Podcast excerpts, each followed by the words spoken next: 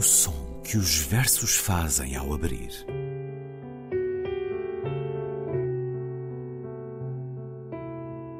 Se leio um livro e ele torna o meu corpo tão frio que fogo nenhum o pode aquecer, sei que isso é poesia. Emily Dickinson.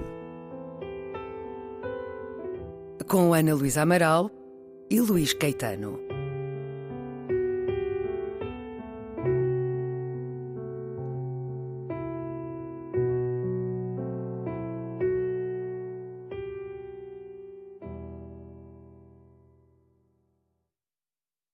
Camina de puntas el equilibrista de Bayer Street. Evita el abismo la mirada y arranca de cuajo toda pretensión. ¿De qué sirven el heroísmo, la grandeza, el entusiasmo?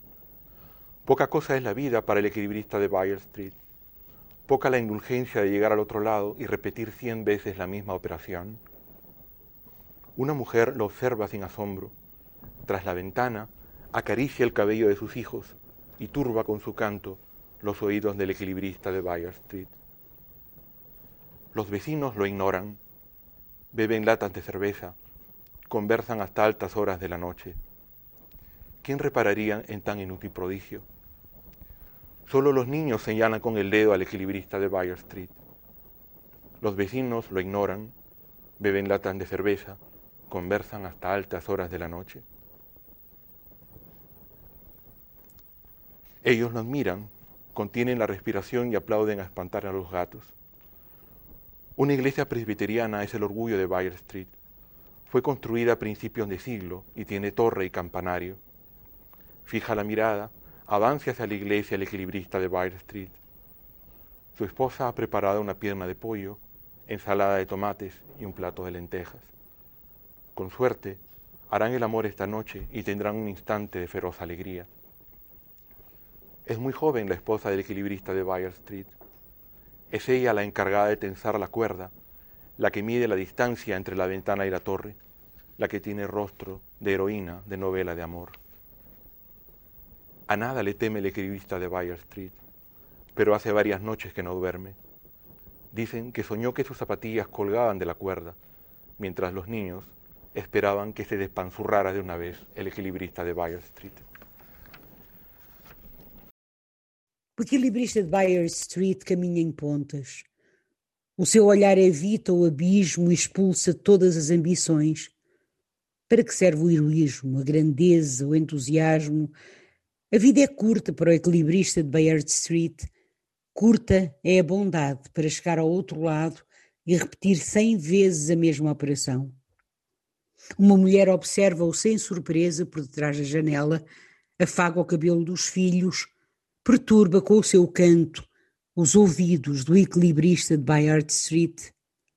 Os vizinhos ignoram-no, bebem latas de cerveja, conversam até altas horas da noite. Quem repararia em tal prodígio inútil? Só as crianças apontam para o equilibrista de Bayard Street, só elas o admiram e prendem a respiração e batem palmas tão alto que assustam os gatos. Há uma igreja presbiteriana que é o orgulho de Bayard Street. Foi construída no início do século, tem torre e campanário.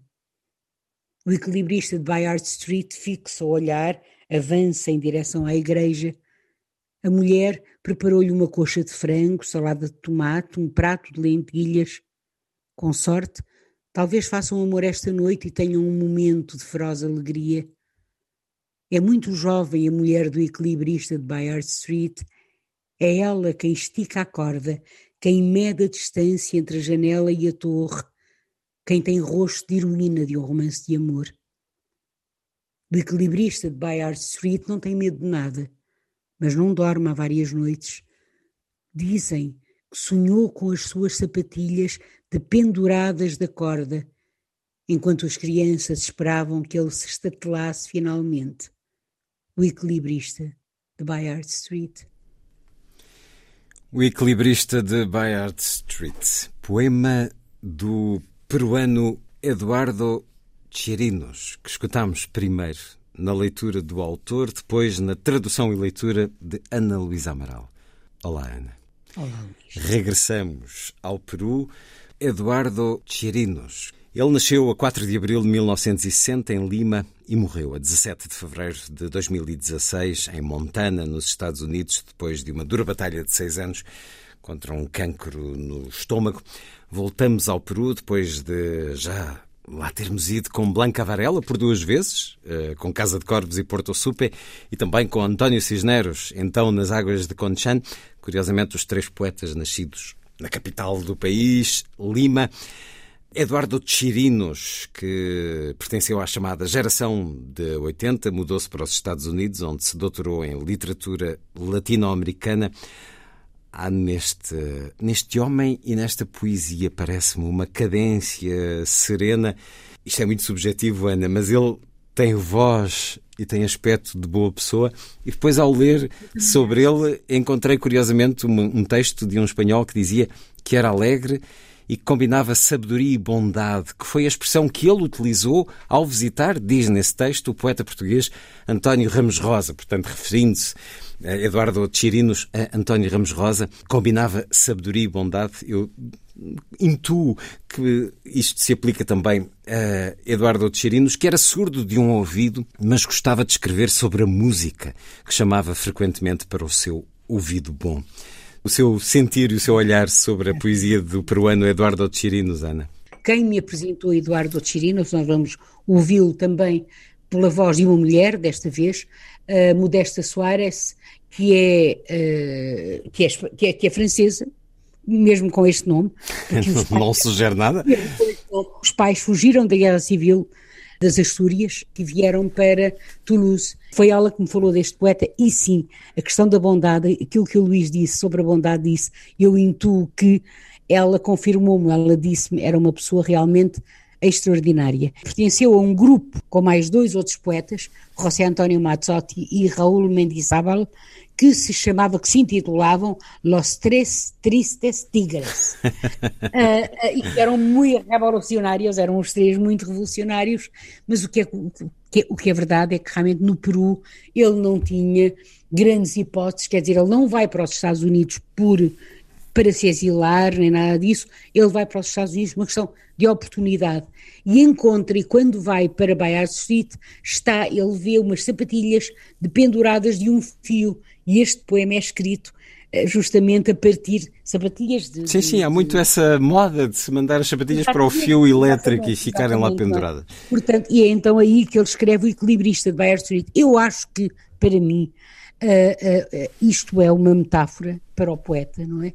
e o, e o próprio a ideia de equilíbrio é uma metáfora para a poesia uhum. uh, e para a relação entre a poesia e a vida. Aliás, aquela questão que aqui se coloca, quem repararia em tal prodígio inútil, faz lembrar aquela celebérrima afirmação de que a poesia não serve para nada e, portanto, mas é profundamente necessária, porque noto como as crianças ficam completamente deslumbradas com o equilibrista de Bayard Street, é? ninguém lhe liga nenhuma, eh, mas as crianças eh, apontam para ele, admiram, prendem a respiração, batem palmas tão alto que até os gatos se assustam. Eu acho que este poema é, sobretudo, um poema profundamente visual.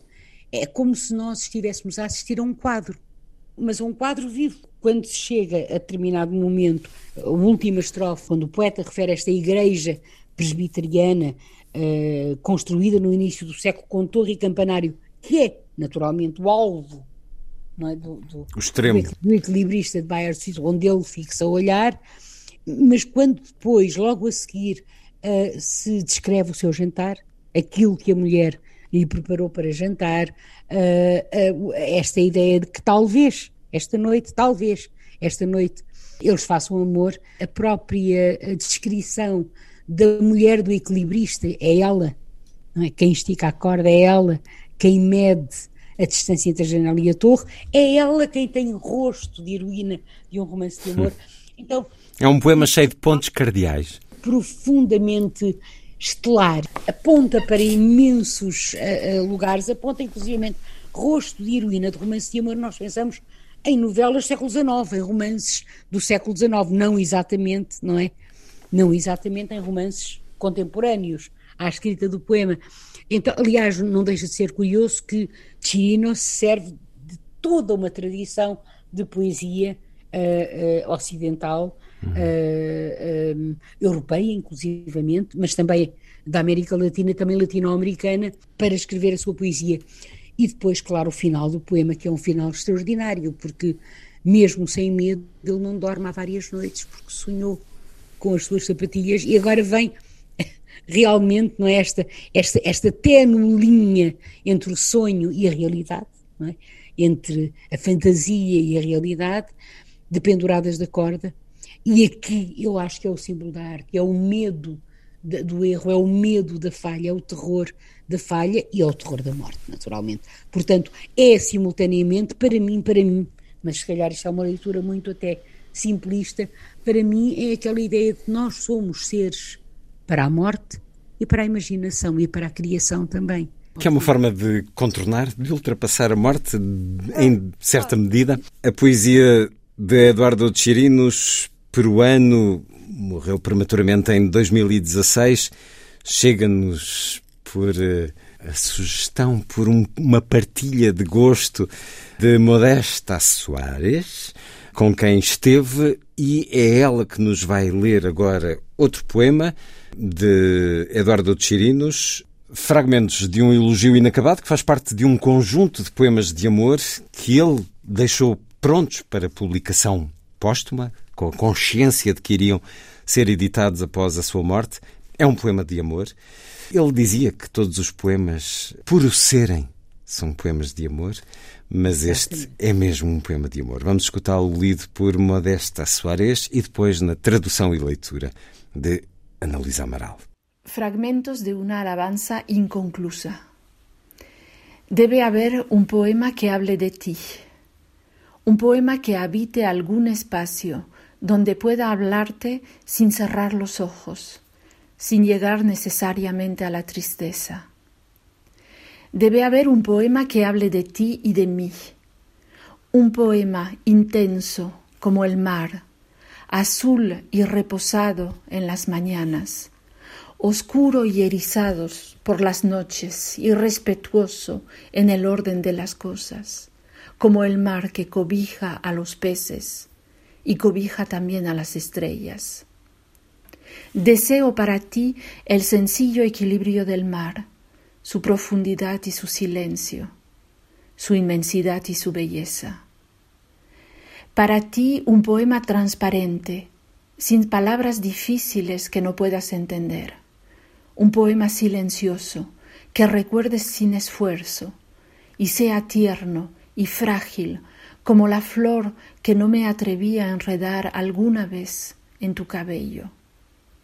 Pero qué difícil es la flor si apenas la separamos del tallo, dura apenas unas horas. Qué difícil es el mar. Si apenas le tocamos, se marcha lentamente y vuelve al rato con inesperada furia. No, no quiero eso para ti. Quiero un poema que golpee tu almohada en horas de la noche. Un poema donde pueda hallarte dormida, sin memoria, sin pasado posible que te altere. Desde que te conozco voy en busca de ese poema ya es de noche. Los relojes se detienen, cansados en su marcha. La música se suspende en un hilo donde cuelga tristemente tu recuerdo. Ahora pienso en ti y pienso que después de todo conocerte no ha sido tan difícil como escribir este poema. fragmentos de um elogio inacabado. Para Roxana e Jorge, que as viram. Esta é a epígrafe. Tem de haver um poema que fale de ti. Um poema que habita algum espaço de onde eu te possa falar sem fechar os olhos, sem necessariamente atingir a tristeza. Deve haver um poema que fale de ti e de mim um poema intenso como o mar, azul e calmo pela manhã, escuro e encrespado pela noite, que não respeita a ordem das coisas, como o mar, que protege os peixes, mas protege também as estrelas. Desejo para ti. O equilíbrio simples do mar, a sua fundura e o seu silêncio, a sua imensidão e a sua beleza. Para ti, um poema transparente, sem palavras difíceis que não consigas entender, um poema silencioso, que recordes sem esforço. E que seja terno e frágil, como uma flor que não ousei nunca colocar no teu cabelo. Mas como é difícil a flor que, mal cortado o seu caule, dura apenas algumas horas. Como é difícil o mar que, mal o tocamos, se afasta devagar e regressa depois com fúria inesperada. Não, não é isto que quero para ti. Quero um poema que se crave na tua almofada durante a noite, um poema que te possa encontrar adormecida, sem memória, sem passado possível que te altere. Desde que te conheço, procuro esse poema e é já de noite. Os relógios suspendem cansados o seu caminho, a música suspende-se de um fio por onde escorre, triste, a tua memória. Agora penso em ti e penso que afinal conhecer-te não foi tão difícil como escrever este poema. Fragmentos de um elogio inacabado de Eduardo Chirinos. Muito belo, mas muito triste. É um poema com laivos de despedida de, de, de declaração Exato. de amor, mas também de despedida, pela circunstância que Exatamente. referimos. É um poema lindíssimo, oscila o desejo do poeta para este poema que ele quer dar, que ele deseja dar, que, que, que ele, que ele, com, que ele, com o qual ele sonha uh, como oferta de amor, uh, oscila entre o cósmico e o, e o planetário, entre a natureza e a nossa criação, a nossa própria criação da ideia de beleza, mas há um momento muito bonito em que ele diz que não respeite a ordem das coisas, pois claro, a poesia justamente não respeita a ordem das coisas, não é? É o oposto disso, mas ao mesmo tempo é o que ele deseja, é o equilíbrio simples do mar, a sua fundura, o seu silêncio, porque o silêncio realmente é o, o coração de onde bate a poesia lírica, a grande poesia lírica, eu assim entendo. Então, o primeiro momento, o primeiro movimento, se quiser, do poema é esse, que seja terno e frágil como a flor que não ousei nunca colocar no teu cabelo. E depois, ao segundo movimento, começa com essa adversativa, mas como é difícil a flor, mas como é difícil o mar. É neste momento, de facto, que se toca a consciência da morte, a consciência da efemeridade de tudo do efêmero, de quão efêmero é tudo. Mal se corta o caule a uma flor, ela dura apenas algumas horas, não é? Mal tocamos no mar, achamos que o temos, enfim, que o conseguimos uh, agarrar, mas ele afasta-se devagar e depois regressa com fúria inesperada.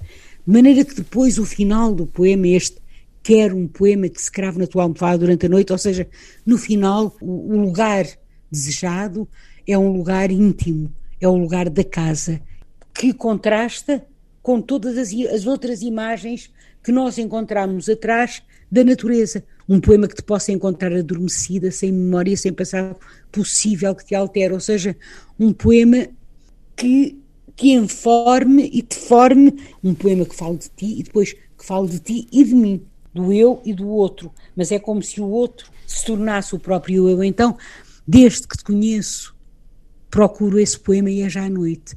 E, e aqui a noite, claro que esta noite é um. Eu disse Luís, e é verdade, eu acho que é um poema muito triste, porque não é tanto a noite física, Sim, mas, mas é o ocaso noite, é o, da vida. É claro, o ocaso da vida, que ele era jovenzíssimo. Sim, mas a doença provoca. 55 anos, claro, não é?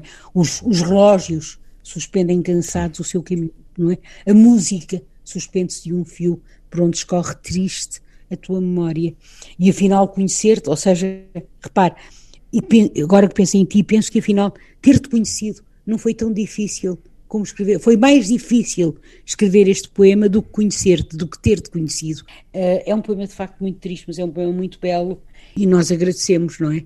à Modesta Soares, e eu só queria acrescentar uma coisa. Ela telefonou à mulher, quando eu lá estava, ela telefonou hum. à mulher de, Eduardo, de, de Eduardo Chirinos, que perguntou a que horas é que passava que o nosso programa. Muito bem, havemos de fazer chegar então. É... E eu, sim, sim. E eu disse, ah, mas depois nós enviamos o link. Ela disse, pero não, não, eu queria ouvir pela primeira então, vez, eu quero ouvir. Então eu é disse é que era miércoles, miércoles ao meio-dia. 30. É muito bonito isso. É uma ternura grande uh, pela rádio, mas obviamente pela poesia deste, de quem agora conhecemos um pouco mais, Eduardo de Chirinos, a poesia do peruano que nos deixou em 2016. Ana, até para a semana. Até para a semana, Luís.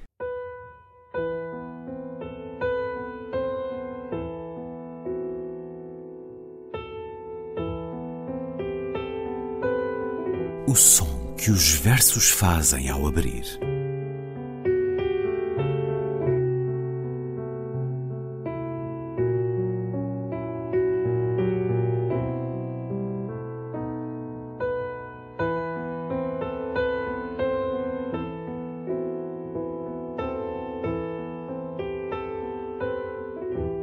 Ana Luísa Amaral e Luís Caetano.